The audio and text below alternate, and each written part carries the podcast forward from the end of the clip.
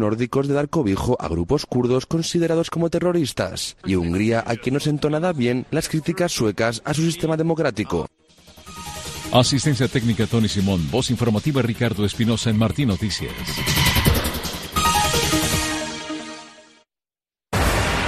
Radio Martí presenta Cuba al Día. Un panorama informativo nacional en las voces de sus protagonistas. Cuba, al Día. Por el cambio pacífico dentro de la isla. Cuba, al Día. Bajo la conducción de Tomás Cardoso. Las buenas tardes y la bienvenida como siempre a nuestro espacio Cuba al Día aquí en Radio Martilla este lunes 26 de febrero. Les habla Tomás Cardoso invitándolos cordialmente durante la próxima hora a este recorrido informativo nacional, sumado como siempre con invitados especiales y sin faltar las voces de los protagonistas por el cambio pacífico dentro de Cuba. Cuba, Cuba al día.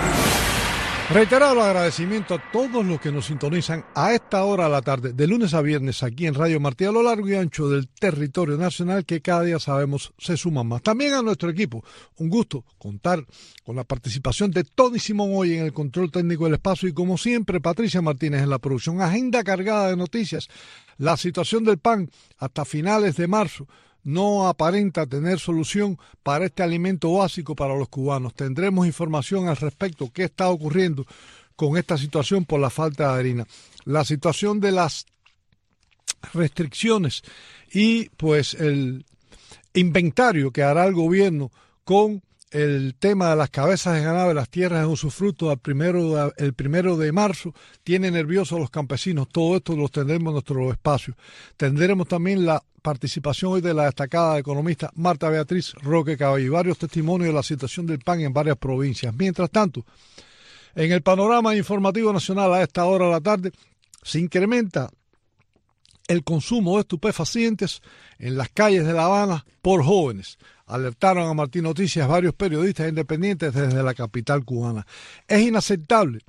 Economista cubano critica confusa información oficial sobre la crisis del pan. Así lo dijo el economista cubano Pedro Monreal. Opositor convicto en el tribunal de 10 de octubre, Frederick Otero Argueira, pues eh, por propaganda contra el orden constitucional por manifestarse en una esquina de La Habana y no existe peligro inmediato de deportación para los más de 400.000 cubanos bajo monitoreo del Servicio de Inmigración y Control de Aduanas. Navaldi estaba a punto de ser liberado, las negociaciones estaban en su fase final, afirma una aliada en video publicado ya en redes sociales durante esta jornada. Y en otro orden de información, a esta hora de la tarde, 2 y 8 minutos, aquí en Cuba al día, más de 10 días después que fueran reportados como muertos, Todavía es confusa la información sobre los médicos cubanos secuestrados. Abajo la dictadura, libertad para los presos políticos, hackean web de bufetes colectivos de Cuba. Y no habrá pan en muchos lugares de Cuba por compleja situación de harina anunciada por el gobierno cubano. Otros 51 inmigrantes isleños deportados a Cuba desde Estados Unidos y una sola comida al día para los 76.175 cubanos vulnerables atendidos por el Estado. Cubanos y turistas sin pan hasta finales de marzo, incluye también las afectaciones al sector turístico. Y el descontrol de la prensa oficial genera ilegalidades y corrupción. Y finalmente, a partir del primero de marzo, habrá un ejercicio nacional sobre el control de tierra y de ganado mayor. Sobre este tema, iniciamos en la tarde de hoy el contacto en Los Palacios, San Diego de los Baños, con el líder de la Liga de Campesinos Independientes de Cuba, Esteban Ajeta Bascal. Esteban, gracias y buenas tardes. Gracias y buenas tardes, Tomás. Bueno, y a todos los oyentes. Bueno, el tema es recurrente y faltaba la opinión suya, importante como siempre en este tema. Informó la semana pasada la señora Mantrana González, pues eh, que es la Mildred Entrada González, directora del control de tierra del Minagre, el Ministerio de Agricultura, en una entrevista con el diario Grama informó que a partir del primero de marzo habrá un ejercicio nacional de control de tierras de usufructo y de ganado mayor. La fiscalización, el registro se va a confeccionar en coordinación con las delegaciones provinciales y municipales de la agricultura que se encargarán de informatizar todo este proceso en un libro único de inscripción de tenedores de tierra y de dueños de cabeza de ganado. Esteban Agente Abascal, cuán peligroso y delicado es esto para los agricultores independientes cubanos. Estamos ante otra forma de la empresa estatal de acosar a los productores privados. Por supuesto, Tomás. Eh, siempre todos estos sistemas de control traen consigo eh, la parte de lo que es la, la, ¿cómo podemos decir? Usted lo acaba de decir precisamente ahora en estos momentos, eh, el acoso, ¿me entiende? Y la represión en contra del campesinado cubano. Siempre ha sido así. Pero bueno, esto nos deja también un más al pensamiento y a la idea de que existe el descontrol. Cuando tú controlas es porque realmente está prácticamente descontrolado. Usted sabe lo que sucedió amargamente con lo que fue la eh, hace un tiempecito de atrás con, con lo que hicieron con la moneda cubana, ¿me entiende? La reorganización, que al final lo que lo que sucedió fue que se desorganizó todo. Este control estatal eh, con respecto a, a las tierras en sus frutos, sí, precisamente las tierras en sus frutos están ahí y como hemos hablado en otros programas, hay una situación tremenda con, con esto, debido a que el campesino, no ser dueño de, sus tierras, eh, no se siente motivado incentivado. Pero a partir de ahí también podemos hablar del ganado vacuno.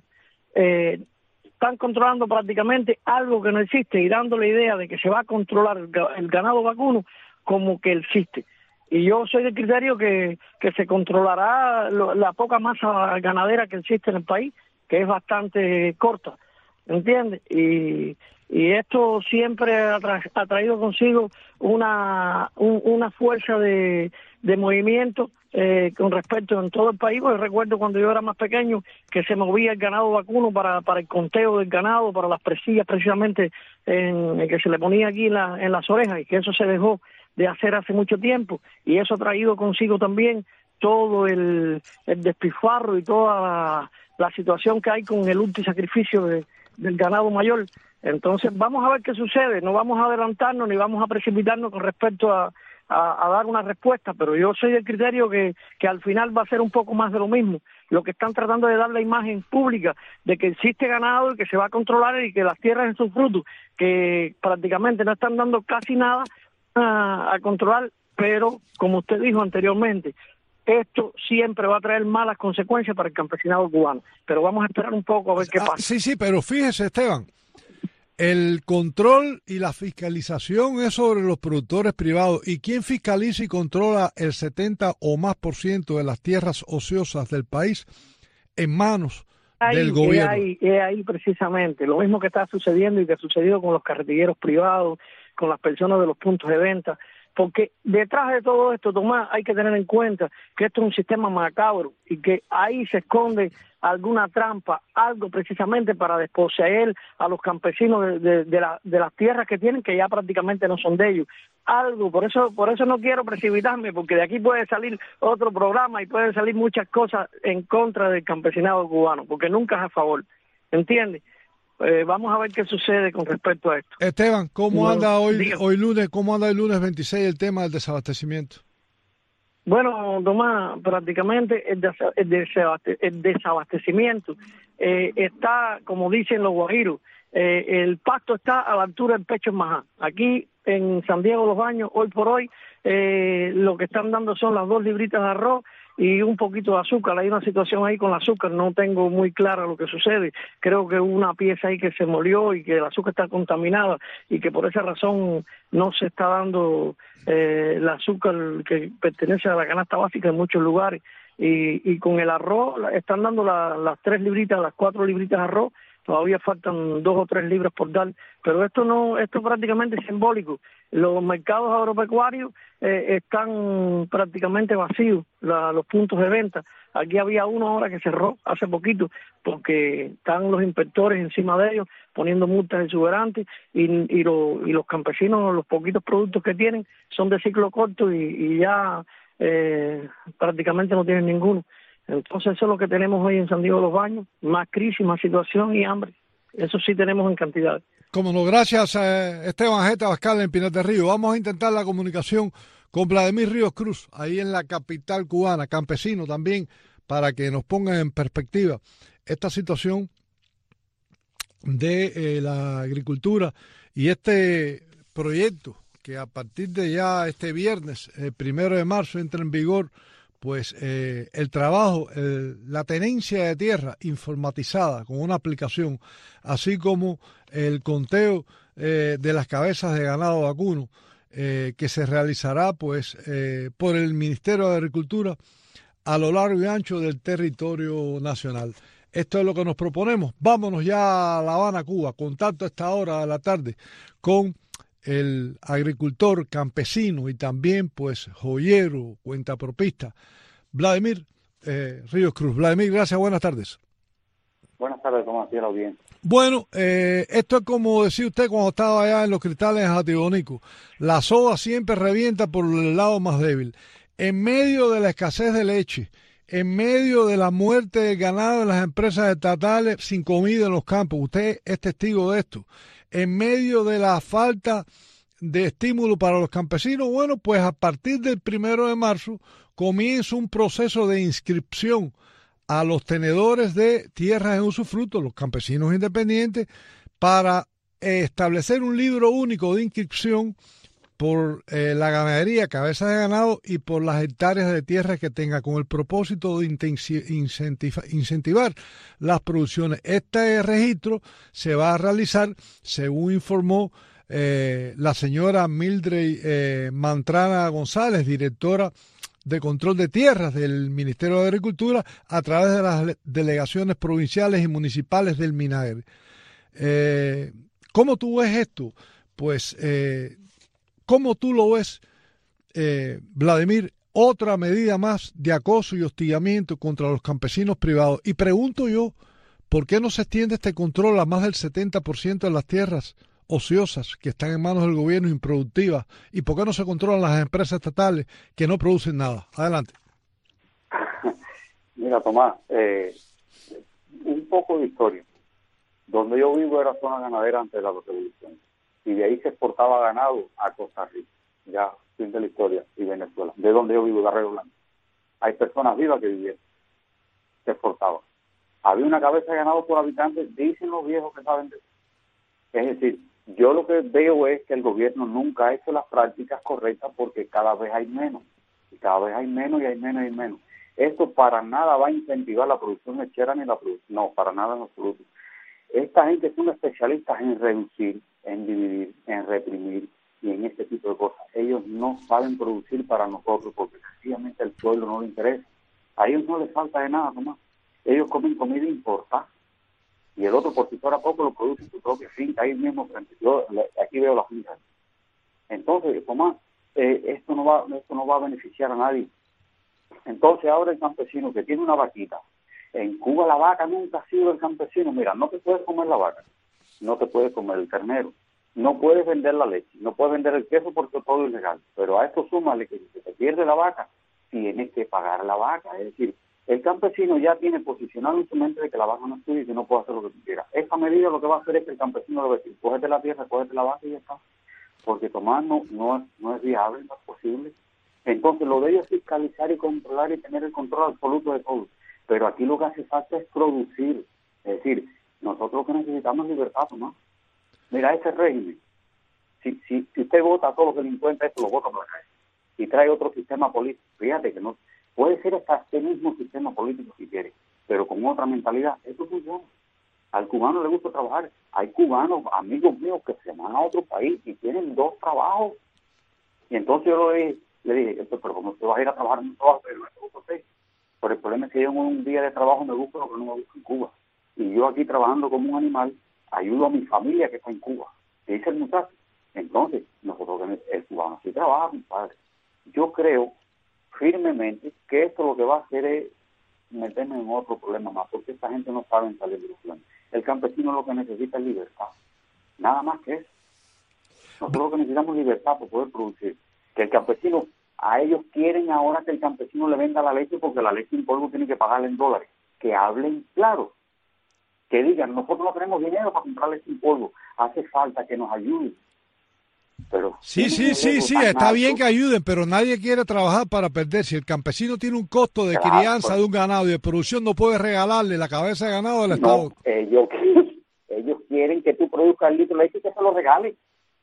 Sí, porque la tierra es mía, porque hay una ley que dijo no sé quién que la tierra es del que la produzca, evidentemente. Y yo estoy produciendo la tierra, ¿quién eres tú para quitarme? Porque está en ley.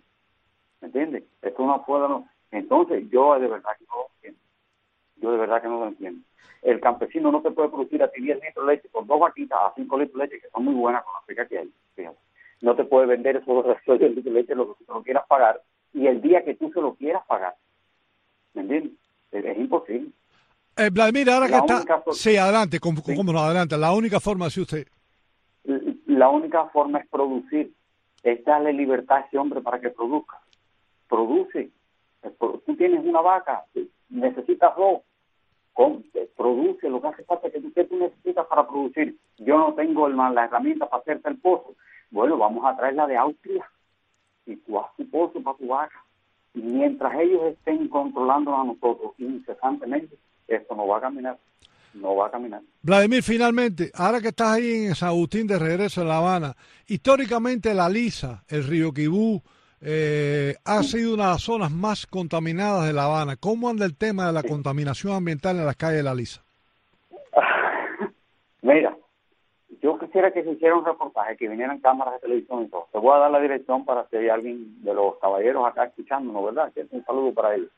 Aquí en calle 29 y 236.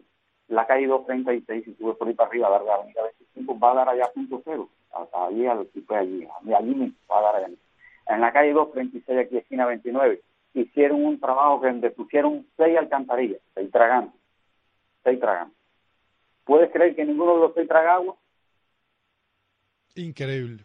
¿Y, Sí. y por qué? No, ninguno, ahí está. Porque, porque están mal hechos, están sobre un nivel y el agua corre por otro nivel. Es decir, trajeron arquitectos hasta de los de tres patitas por el huequito, camina por el tubito ese que tiene que vivir, el tubito misterioso amarillo ese, calculando y haciendo todo eso. Cuando yo vi esa obra ingeniera aquí, un tripo de ellos, dije, no, esto es tremenda obra. El Tomás, el agua no entra.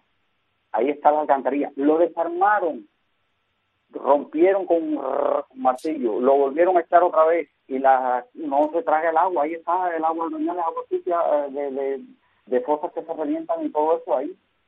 Eh, eso no se puede explicar el nivel de violencia, de verdad. Increíble. Eso, el- sí. Adelante. El nivel de contaminación, a ver, si el agua va por donde tiene que ir, no hay contaminación, pero el problema es que, un ejemplo, aquí mismo por la calle 232, a, a- aquí eh, el agua corre por la calle, el agua sucia de, de fosa, corre por la calle, y entonces, imagínate, no hay dinero, no hay recursos, no hay de nada, y imagínate cómo vamos. Gracias, Vladimir. Vladimir Ríos Cruz. En la lisa para nuestro espacio Cuba al Día nos proponemos cerrar la primera parte de Cuba al Día allí en Santa Clara, Cuba, con el destacado periodista independiente Guillermo del Sol. Tenemos varios temas de interés.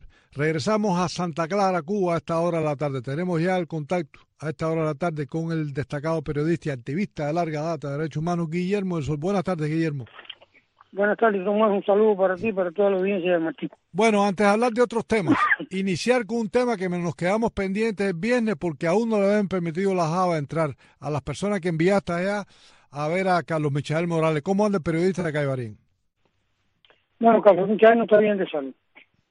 Gracias a Dios, bueno, ya el próximo día 6 debe salir de cumplimiento de libertad, pero él tiene úlceras, tiene gastritis, incluso cuando fue golpeado y maltratado en la prisión de Bomajal, que lo trasladaron a CEPRE, eh, él se encontraba, y se le iba a practicar una endoscopía y un y, y una laparoscopía, creo que también le iban a hacer eh, varias pruebas para ver en qué estado real eh, se encuentra, pero está muy delgado, tiene parásitos, el tratamiento para los parásitos que había comprado, le había llevado a la prisión, se, se perdió también en este traslado, no se lo hicieron dando, y no está bien. Pero por otra parte, hace un, unos minutos prácticamente que me informaron denuncia de la prisión de Guamajal, el preso, el preso político de Caibarien también, Javier Delgado Torna, que hace dos días que no le dan la dieta. Eh, para nadie es un secreto toda la situación, cuánto hemos mencionado y hemos abogado por la situación de Javier Delgado y parece que nuevamente eh, el régimen va a tomar represalias contra porque si le quitan la dieta a una persona con la con la situación cardíaca que tiene y con la, la diabetes tan agresiva que es discapacitado, eh, eh, eh, prácticamente lo están llevando a que nuevamente se descompense y haya una nueva recaída. Eh, Guillermo, en el caso de Carlos Michael, recordar que él ha denunciado en múltiples ocasiones que hay un interés de la policía política por postergar su liberación el 6 de marzo. Sí, eh, es algo que hemos estado alertándolo y que él mismo nos ha estado informando todo el tiempo, eh, que han intentado causarlo varias veces ya. Y bueno, espero que Dios mediante ya no haya más dificultades y le acaban de dar la libertad muchacho, es una gran persona y, muy valiente. ¿Cómo no? Guillermo. un hombre trabajador. Trabajador. Guillermo, resúmeme cómo anda, cómo inició la Semana Santa Clara, envuelta en apagones, sin pan, desabastecido, ¿hacia dónde nos dirigimos? Bueno, eh, nos dirigimos a la catástrofe, se lo sabe todo el mundo, eso no es un secreto. cada día menos, menos, menos, menos. El azúcar que iban a reponer por el azúcar contaminado con limayas no ha llegado. Creo que llegaron tres libritos de arroz a según me estaban comentando anoche por teléfono. Y, y por otra parte, bueno, no hay harina de pan, dice que hasta mediados de marzo no va a haber pan. No sé hasta qué punto sea esto, yo no ni la nota oficial he leído porque ya estoy que, que me siento tan tan disgustado con, con, tantas cosas a la vez que, que ya uno prácticamente ni me interesa lo que dice porque no se le puede creer nada de lo que de lo que informan Tomás. Porque cuando te dicen que tienen no tienen. Cuando te dicen que no tienen tampoco tienen. Y es un es un engaño total lo que hay. Eh, por otra parte parece que está escaseando otra vez el billete porque las colas de los cajeros automáticos son kilométricas. Esta mañana mismo estaba viendo ahí el, el cajero de aquí de la Riviera, que eso, eh, había más de 200 personas ahí. Y Guillermo dice que también las personas tienen problemas para cobrar su salario. Sí, sí, sí, está habiendo problemas, no, este, parece que está escaseando otra el billete en efectivo. Y, y como se llama, eh, y, y la transferencia, bueno, eso es una cosa que ya las personas le han ido dando un lado porque hay tantos problemas con los transfermóviles, eso que eh, las personas le tienen miedo temen que perder los cuatro kilos que tienen en las transferencias. Eh, la, las tiendas supuestamente de MLC, esas tiendas permanecen vacías, ahí no hay nada. Ahí lo que hay son objetos de ferretería y estas cosas, pero eh, alimenticio, lo poco que hay que entra ahí es muy caro y no y, y no es de, de la aceptación popular. Y bueno, el mercado negro que es el que más o menos sigue eh, redundando y, y las MIPIMES que es lo que van resolviendo la situación, o, o sea, resolviendo no, porque la situación de Cuba ya no se resuelve así como así, pero por lo menos, bueno, los que eh, logran vulnerar eh, la situación económica, que logran hacer unos pesitos, van a las MIPIMES, se irían a MIPIMES y compran algo. Pero esto es insostenible lo que estamos viendo. Ya la libra de carne de cerdo pasó por los 550 entonces, eh, cuando tú, mira, el, el, el marcador que hay en Cuba para, para la economía del cubano como tal es la alimentación, porque en Cuba hay hambruna, eso no es un secreto, hay hambruna. Y entonces, eh, no hay no hay cómo adquirir las cosas, no hay dinero, pero al mismo tiempo eh, las cosas escasean todos los productos eh, ahora se está rumorando de que va viene otra escasez más de arroz. Entonces, bueno, no sabemos hasta qué punto. Dice que van a repartir ahora dos libras de papa. Eh, tampoco se le puede creer a todas las personas porque es de bola en bola el cubano. tiene más miedo que hambre, y hay hambre, pero tiene más miedo que hambre. Y lo que hace es regar bolas y más bolas por todas partes, y entonces no, no hay un fundamento oficial como para uno, hasta que no choca uno con la verdad, para uno poder pronunciarse respecto a las cosas. Increíble. Tremendo. Gracias, Guillermo. Guillermo del Sol en Santa Clara, Cuba, para nuestro espacio. Cerrando así la primera parte de Cuba al día este lunes 26 de febrero. Vámonos a la pausa. En minutos estamos de regreso. En breve regresamos con más de Cuba, Cuba al día.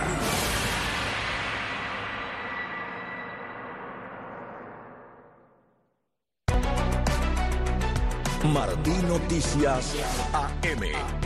Conectando a Cuba a través de la noticia. Un recorrido diario por la actualidad de Cuba y el resto del mundo. Sin censura y apegado a los hechos. Martín Noticias AM. Ha sido muy amplia la acogida de firmas a pesar del miedo nos habla de que la barrera del miedo se está rompiendo y que la aceptación ha sido mayoritaria, sobre todo en este sector. El Estado Mayor de la Economía, el término como tal, es algo que generalmente está asociado a las economías de guerra. Que inconscientemente nos está diciendo cómo ven a los actores económicos en términos de obtenio y mando. Cada mañana, de lunes a viernes y de 8 a 10, escuchas Martín Noticias AM, la revista informativa matutina de Radio Martí con los últimos acontecimientos ocurridos en Cuba y el mundo.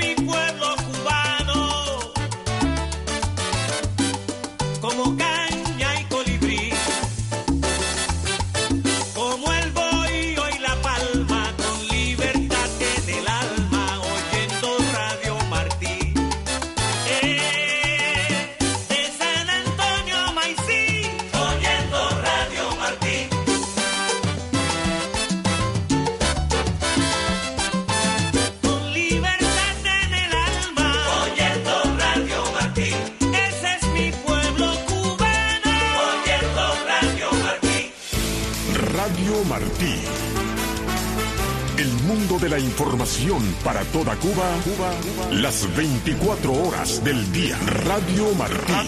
Por los 1180 AM. Por nuestras frecuencias de onda corta. Onda corta. Y a través de martinoticias. Punto com. Radio Martí. Siempre contigo. Martí Noticias en la red X, antigua Twitter. La inmediatez de la era digital. Para Cuba sin censura. Arroba Martí Noticias en la red X. Estás escuchando Cuba, al día. Bueno, regresando a nuestro espacio Cuba al Día, aquí en Radio Martilla, este lunes 26 de febrero. Tomás Cardoso en la grata compañía de la audiencia, aquí en la conducción del espacio, que nos acompaña diariamente a lo largo y ancho del territorio nacional. También el agradecimiento a nuestro equipo. Un gusto contar hoy con la asistencia técnica de Tony Simón, acá en la elaboración del espacio y la producción, como de costumbre, a cargo de Patricia Martínez de lujo en esta segunda parte del espacio.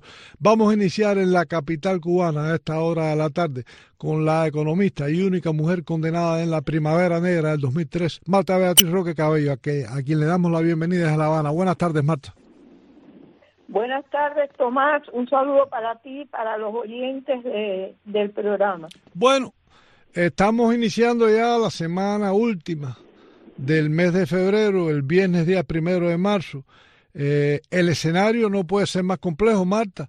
Eh, básicamente quedan muchas cosas pendientes de lo poco que han dado por la canasta básica, que sigue arrastrándose de mes en mes desde el año pasado.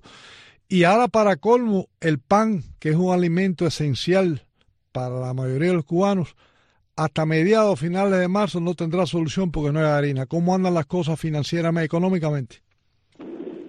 Bueno, Tomás, eh, tú sabes que la primera debilidad que tiene este mal llamado gobierno es que no tiene un sistema económico y por lo tanto no desarrolla una línea de, trabajo basada en ese sistema económico.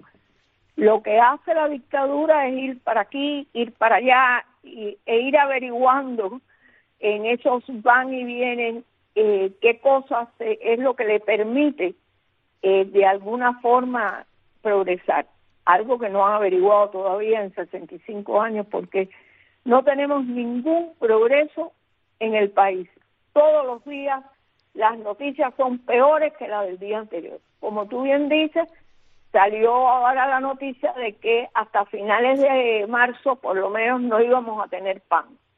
Eso es algo que va a dañar muchísimo a la población porque la población vive de lo que les ha dado por llamar eh, toma uno, igual que un programa de televisión. El pan, que se conoce por este nombre, toma uno, es lo que se le da al niño para ir de merienda al colegio, a veces con un poquitico de azúcar, a veces con aceite, a veces sin nada.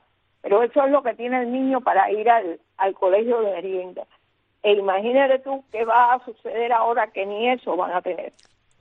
Marta, me ha, eh, hemos estado mirando la información en varias provincias, la cantidad de vulnerables, ancianos de la tercera edad, que supuestamente recibían eh, alimentos, eh, almuerzos y comida en los comedores del Estado, esto ha sido reducido a una comida por día. Esa gente está pasando hambre también. Sí, claro. Bueno, eh, si tú hablas de pasar hambre, hay que señalar al pueblo de Cuba, porque el pueblo de Cuba en general pasa hambre. Yo no te digo que haya personas que puedan comer algo y almorzar y comer algo, pero nada que, que sea eh, del agrado de la gente. La gente vive de un poco de chícharo, un poco de arroz, un huevo frito con los cinco o seis huevos que dan según la provincia.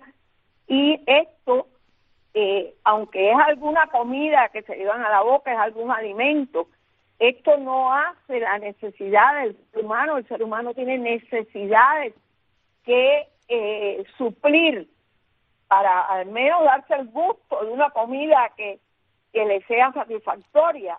Esto no puede ser. En estos momentos la situación es grave, grave con la alimentación. ¿Y cómo anda el tema de la contaminación ambiental el 10 de octubre? Horrible. Ahora recientemente eh, salió un reportaje que hizo un ciudadano en las redes donde enseña la parte de 10 de octubre que se conoce como Santo Suárez. Eh, todas las calles ahí más o menos tienen el nombre de santo. Santa Emilia, to- todas las calles tienen nombre de santo. Y él presentó una calle donde ya no se puede caminar porque la basura inunda toda la calle y las aceras. O sea que el contorno de esa de, de, de esa parte de la población es todo basura. Esto indiscutiblemente trae una contaminación ambiental grande, porque ahí hay animales muertos, comida putrefacta, ahí hay de todo lo que puedas pensar que es basura. Y por consiguiente, la gente pues tiene que vivir, los que están alrededor de eso tienen que vivir en ese mal ambiente que penetra las casas, que no te deja comer, eh, lo poco que puedas tener para comer no te permite comerlo con satisfacción, porque las casas de esos alrededores están todas llenas de malos olores. Imagínate, se han visto niños jugando en esas aguas negras que fluyen por muchos otros municipios capitalinos, Marta. Sí, correcto. Eh, el problema es que las fosas no se limpian, no hay un, un equipo dentro de, de, de los distintos municipios que se dedique, como antes había, a levantar las tapas eh, eh, donde corre el agua en las calles y limpiar eso, porque eso se llena de hojas, de papeles, de basura que la gente tira ahí mismo. Entonces, eso pues también tiene mal olor y no se limpia nunca. Te puedo decir que en muchísimos años yo no he visto a nadie limpiando eh, esas eh, esos huecos que tienen eh, las calles tapados ahí para echar esa esa basura. Marta, ¿ha habido algún mejoramiento con el suministro de medicamentos básicos? Mira nomás, eh, a las farmacias llega uno o dos veces a la semana la medicina. La gente hace cola desde los días antes para poder comprar eh, lo que se da por la tarjeta de, de medicinas. Hay personas que la medicina le dura 15 días y a los 15 días tiene que volver a hacer la cola para poder comprar las pastillas que le corresponden porque la cantidad de pastillas que le dan es limitada. Sin embargo, y esto que te estoy diciendo no es un secreto, si es un secreto es un secreto a voces. La dictadura conoce perfectamente que de las farmacias salen las medicinas a venderse en la bolsa negra. y que hay una afectación grande al pueblo porque de las medicinas que llegan a la farmacia, una parte se vende por fuera.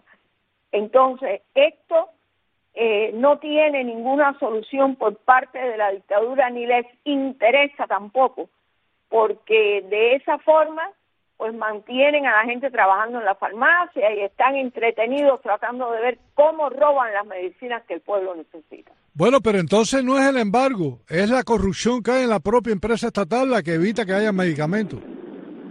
Sí, correcto. No, el embargo no tiene nada que ver con eso, porque las medicinas se compran en cualquier lugar del mundo. E incluso se pueden traer las que son necesarias para los enfermos más graves, etcétera.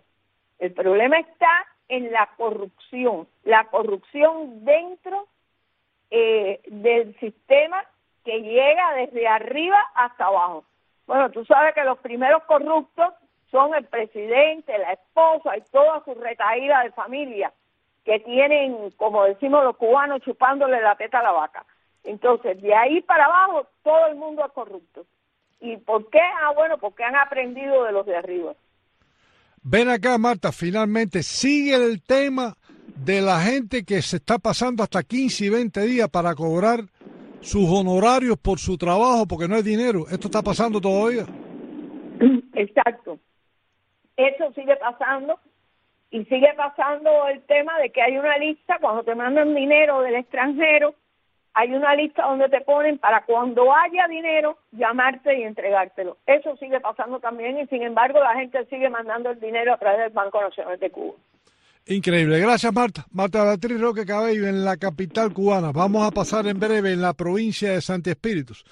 Antes de irnos con Daniel Alfaro Fría en Artemisa, vamos a pasar en la provincia de Santi Espíritu con el periodista independiente Adriano Castañeda Meneses. Hay varios temas de interés con él a esta hora de la tarde en el territorio. Vamos a intentar comunicarnos con él ahí en el territorio espirituano.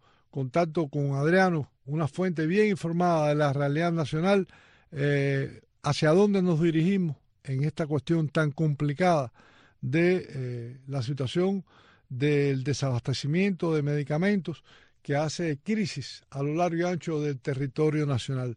Ya nos dice la producción que vamos a establecer ya en breve la comunicación en Santi Espíritu, Cuba. El contacto ahí con el periodista independiente Adriano Castañeda. Buenas tardes, Adriano.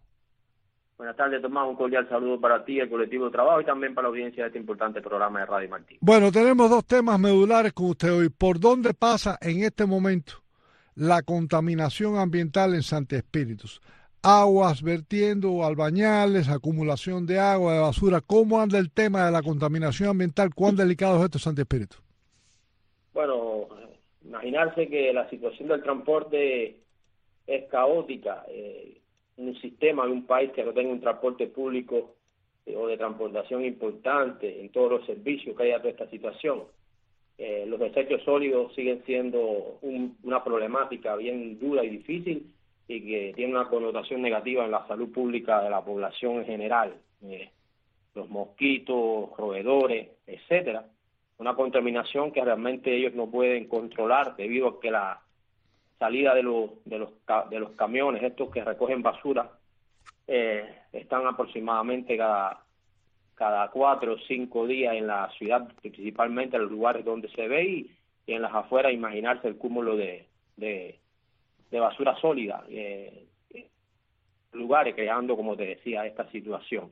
También el mosquito, la proliferación del mosquito debido también a la contaminación realmente de los de la de lo que sale de las casas, no de las albañales y demás, es un problema grande porque son eh, Santi Espíritu es una provincia como puede estar muchas en Cuba que tiene una situación de alcantarillado, de acueductos muy pero muy longeva y que no se le ha dado un tratamiento nunca. El dinero no se sabe a dónde parar. Hace poco estábamos conversando con personas que trabajan en comunales y que trabajan también en todo esto, que realmente no se sabe el dinero que, a dónde va a parar el dinero que, que hay veces que en el presupuesto existe, ¿no? Para el alcantarillado, las fosas, las fosas eh, vierten, vertiendo realmente en diferentes lugares de la ciudad, solamente buscan tratar de, de, controlarla, lo que es, como te decía, los lugares por donde pasan más gente, lugares del Boulevard, la calle Independencia, cerca al, a lo que es la el parque Serafín Sánchez de la ciudad de San Espíritu. Por ahí van las cosas, Tomás, una situación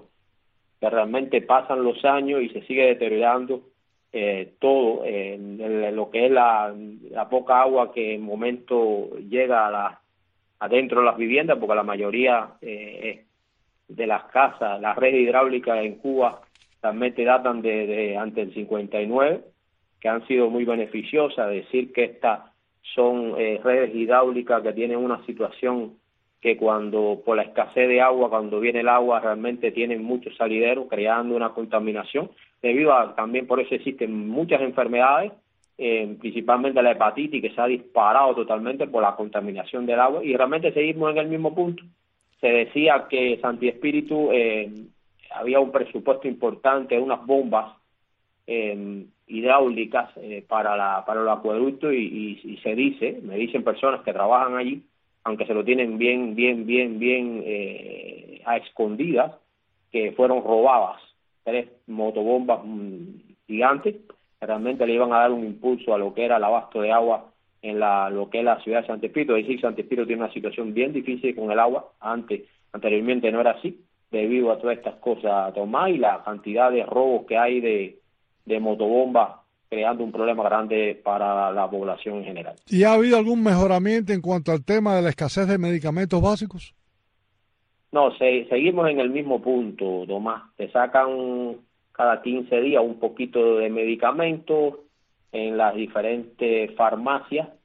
Realmente hay personas que con patologías mm, bien difíciles como la diabetes y la hipertensión que realmente están tratando de paliar un poco esta esta situación con algunos con algunas hierbas medicinales pero no es lo mismo no es lo mismo hay una situación bien grande con esto ahí se ha disparado como siempre en otros tiempos la situación de enfermedades psiquiátricas debido a que lo, a las personas que necesitan un medicamento como este no lo están tomando y se ven deambulando por las calles y por diferentes lugares debido a todo esto la, la situación de la de la diabetes el descontrol eh, de personas que tienen diabetes y, y, no tener un medicamento, aparte de la situación de la alimentación, creando grandes situaciones realmente al sistema.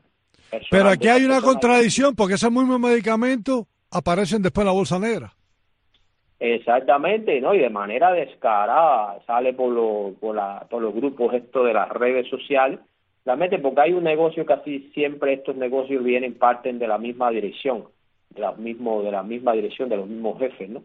Y realmente salen medicamentos a altísimos precios que realmente solamente lo pueden comprar personas que tienen que tienen esa posibilidad, eh, eh, personas que tienen familiares en el extranjero y otros que son dirigentes y otros que tienen algunos negocios de cuenta propia, son los que único pueden mantener su salud por, la, por los medicamentos a, al día. Eh, así mismo, Tomás. Ya hay un costo para personas que tienen padecimientos específicos por la falta de medicamentos. ¿Es verdad esto? Sí, sí, es un costo, un costo para la vida, un costo eh, realmente es conocido que la persona que es un diabético, y lo hemos visto en nuestra comunidad, eh, nuestra vida cotidiana, personas que, que, han, que han perdido eh, miembros realmente por no tener, eh, no tener el medicamento en su día, estas enfermedades crónicas que tienen que tener un seguimiento y apareado a esto también eh, al unísono con la situación de la alimentación y, y realmente el caso de los infartos, el caso de la derrame cerebral, la trombosis, todo esto es debido a todo eso, que no tienen sus medicamentos eh, prescritos por el médico como tienen que tomársela en el día a día y, crean que, que hay mucho fallecimiento por esta, por esta situación, difícil situación, y que realmente lo saben ellos y lo saben los familiares que la población en general eh, que están pasando padeciendo este tipo de enfermedades y, el descontrol y también la dejadez y la falta de, de, buscar una alternativa realmente cueste lo que cueste de quitarle un poco de dinero a estos dirigentes de, del régimen totalitario que gastan millones y millones de dólares en, en, salida del país en aviones en y realmente no, no, realmente la situación de, de, la, de los medicamentos sigue siendo crítica, difícil y dolorosa para el pueblo cubano. Bueno, Pero se suma ahora, ya oficialmente anunciado por el gobierno, ya en Santi Espíritu, yo sé que tú me lo contaste viernes, desde hace días no hay pan. Ya la situación no se va a resolver hasta finales de marzo. ¿Cuál es el impacto que esto tiene, eh, sumado a la no repartición de la canasta básica? El pan es vital incluso para los niños que van a la escuela. Las personas adultas se lo quitan para dárselo a los niños para que tengan algo de merienda. Si ahora no hay pan, ¿cómo van a resolver los más necesitados, Adriano? Sí, Tomás, hace, desde hace unos días realmente la provincia de Santo Espíritu ha mantenido la misma situación de la ineficiencia, eh, la ineficiencia no, la, falta de harina eh, para la elaboración de pan de manera, de manera descarada, dicen por los medios de comunicación, que la harina realmente normada para la pota esta que se ha mantenido por muchos años, inestable en los últimos tiempos, eh, es por el problema del bloqueo. Realmente la gente se pregunta cómo es posible que, que, que las MIPIMES no tengan, eh, no tengan bloqueo para, para poder vender como lo están haciendo en diferentes lugares de la ciudad de Santo Espíritu y debe ser también en Cuba en general. Estamos viendo harina, eh, el kilogramo de harina, por ejemplo, lo estamos viendo en diferentes lugares sobre los 400 y 400 tantos pesos moneda nacional o CUP, de manera realmente eh, eh, es un dolor ver que los niños principalmente y también ancianos que necesitan un desayuno no lo puedan tener para ir a sus escuelas en el caso de los de los niños y realmente solamente estamos viendo pasar por diferentes lugares de la ciudad eh, personas vendiendo pan que, que, también se ha disparado también el precio de ese pan de las MIPIM que de hecho no tiene el peso requerido tampoco por todo ¿Cuánto vale cuánto vale un pan en la MIPIM?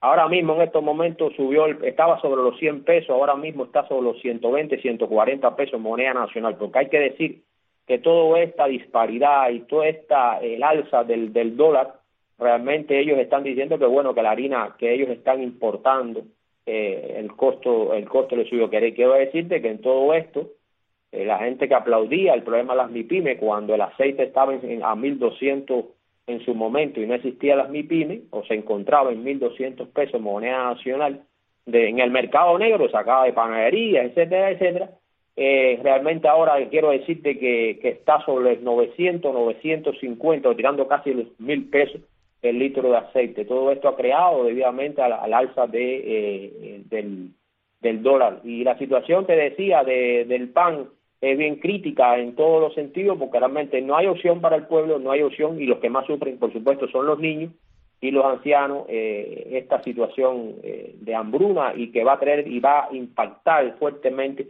en lo que es eh, la calidad de vida de la gente. Eh, realmente la desnutrición y, y toda esta, la neuropatía, todas estas cosas que vienen de la desnutrición debido a la falta de alimentos va a ser un caos para el futuro de la población cubana en general. El viernes día primero, ¿han adelantado algo por lo que queda de la canasta básica? No, todavía, sí, todavía deben, Tomás, eh, todavía deben, eh, ahora se aparecieron con un poquito de frijol, aunque lo dieron doble, quiere decir son 16 onzas de frijol, pero realmente hay un desgaste total hacia atrás de lo que es la, el problema arroz, todavía deben dos libras de arroz a la población, pero siguen la, la, estas pescaderías y estas eh, carnicerías eh, sin nada que ofertar de un el llamado plato fuerte. Eh, es impactante la situación de la... Y bueno, de aquí la gente está viviendo en estos momentos de un plátano burro que está apareciendo en algunas placitas y eh, mucha calabaza que hay en estos momentos a precios altísimos, sobre 15 y 20 pesos la libra de, de, de calabaza. Y imagínate tú, eh, muy lamentable esta situación y el, precio de la carne de puerco sobrepasa los 500 pesos.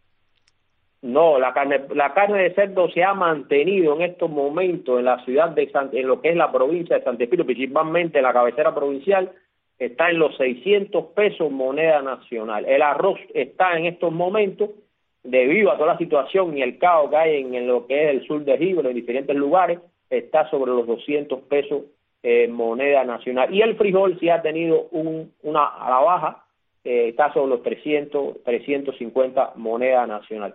Pero sigue siendo una situación dura la situación y sin ningún tipo de alternativa. El huevo está sobre lo, el cartón de huevo de 30 unidades, está sobre los 2.400 pesos, moneda nacional, una unidad, 80 pesos. Nunca había pasado esto en la nación, quiere decir que es la muerte anunciada eh, de la población debido a la falta de alimento y a la situación que no hace nada la- el régimen totalitario.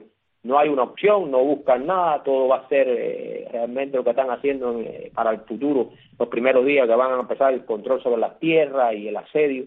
Y bueno, viene entonces más represión para el pueblo y menos hechos y resultados para la población en general. Gracias, Adriano Castañeda, en Santo Espíritu, Cuba. Así cerramos nuestro espacio en esta tarde de lunes 26 de febrero. Como siempre, primero el agradecimiento a la audiencia que tan generosamente nos sintoniza diariamente a lo largo y ancho del territorio nacional. Extensivo el agradecimiento a nuestro técnico Tony Simón hoy, el control técnico acá del espacio. Y como siempre, Patricia Martínez en la producción. Un gusto, un placer. Tuvo Tomás Cardoso haber compartido en esta tarde con todos ustedes, deseándoles lo mejor en tiempos tan difíciles y Dios mediante. El reencuentro mañana martes a partir de las 2 de la tarde en nuestro espacio Cuba al día con toda la información en el acontecer nacional. Las buenas tardes y los esperamos mañana.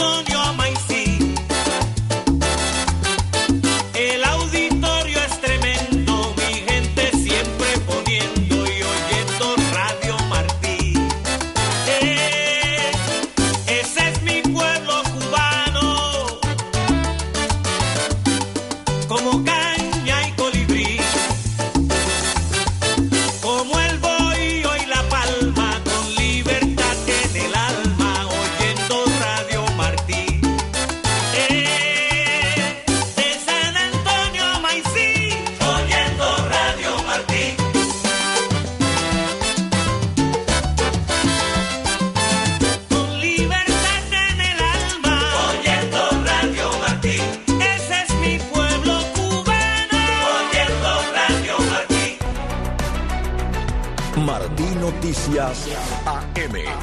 Co- Conectando a Cuba a través de la noticia. Un recorrido diario por la actualidad de Cuba y el resto del mundo. Sin censura y apegado a los hechos. Martí Noticias AM. En Miami hay 265 mil personas esperando futuras cortes. Mandar 30 mil cubanos más con 220A es ridículo, porque más tarde que más temprano nos tienen que legalizar. Chalushny tiene el apoyo del ejército, tiene el apoyo de la gente, dice que Ucrania necesita movilizar medio millón de personas más.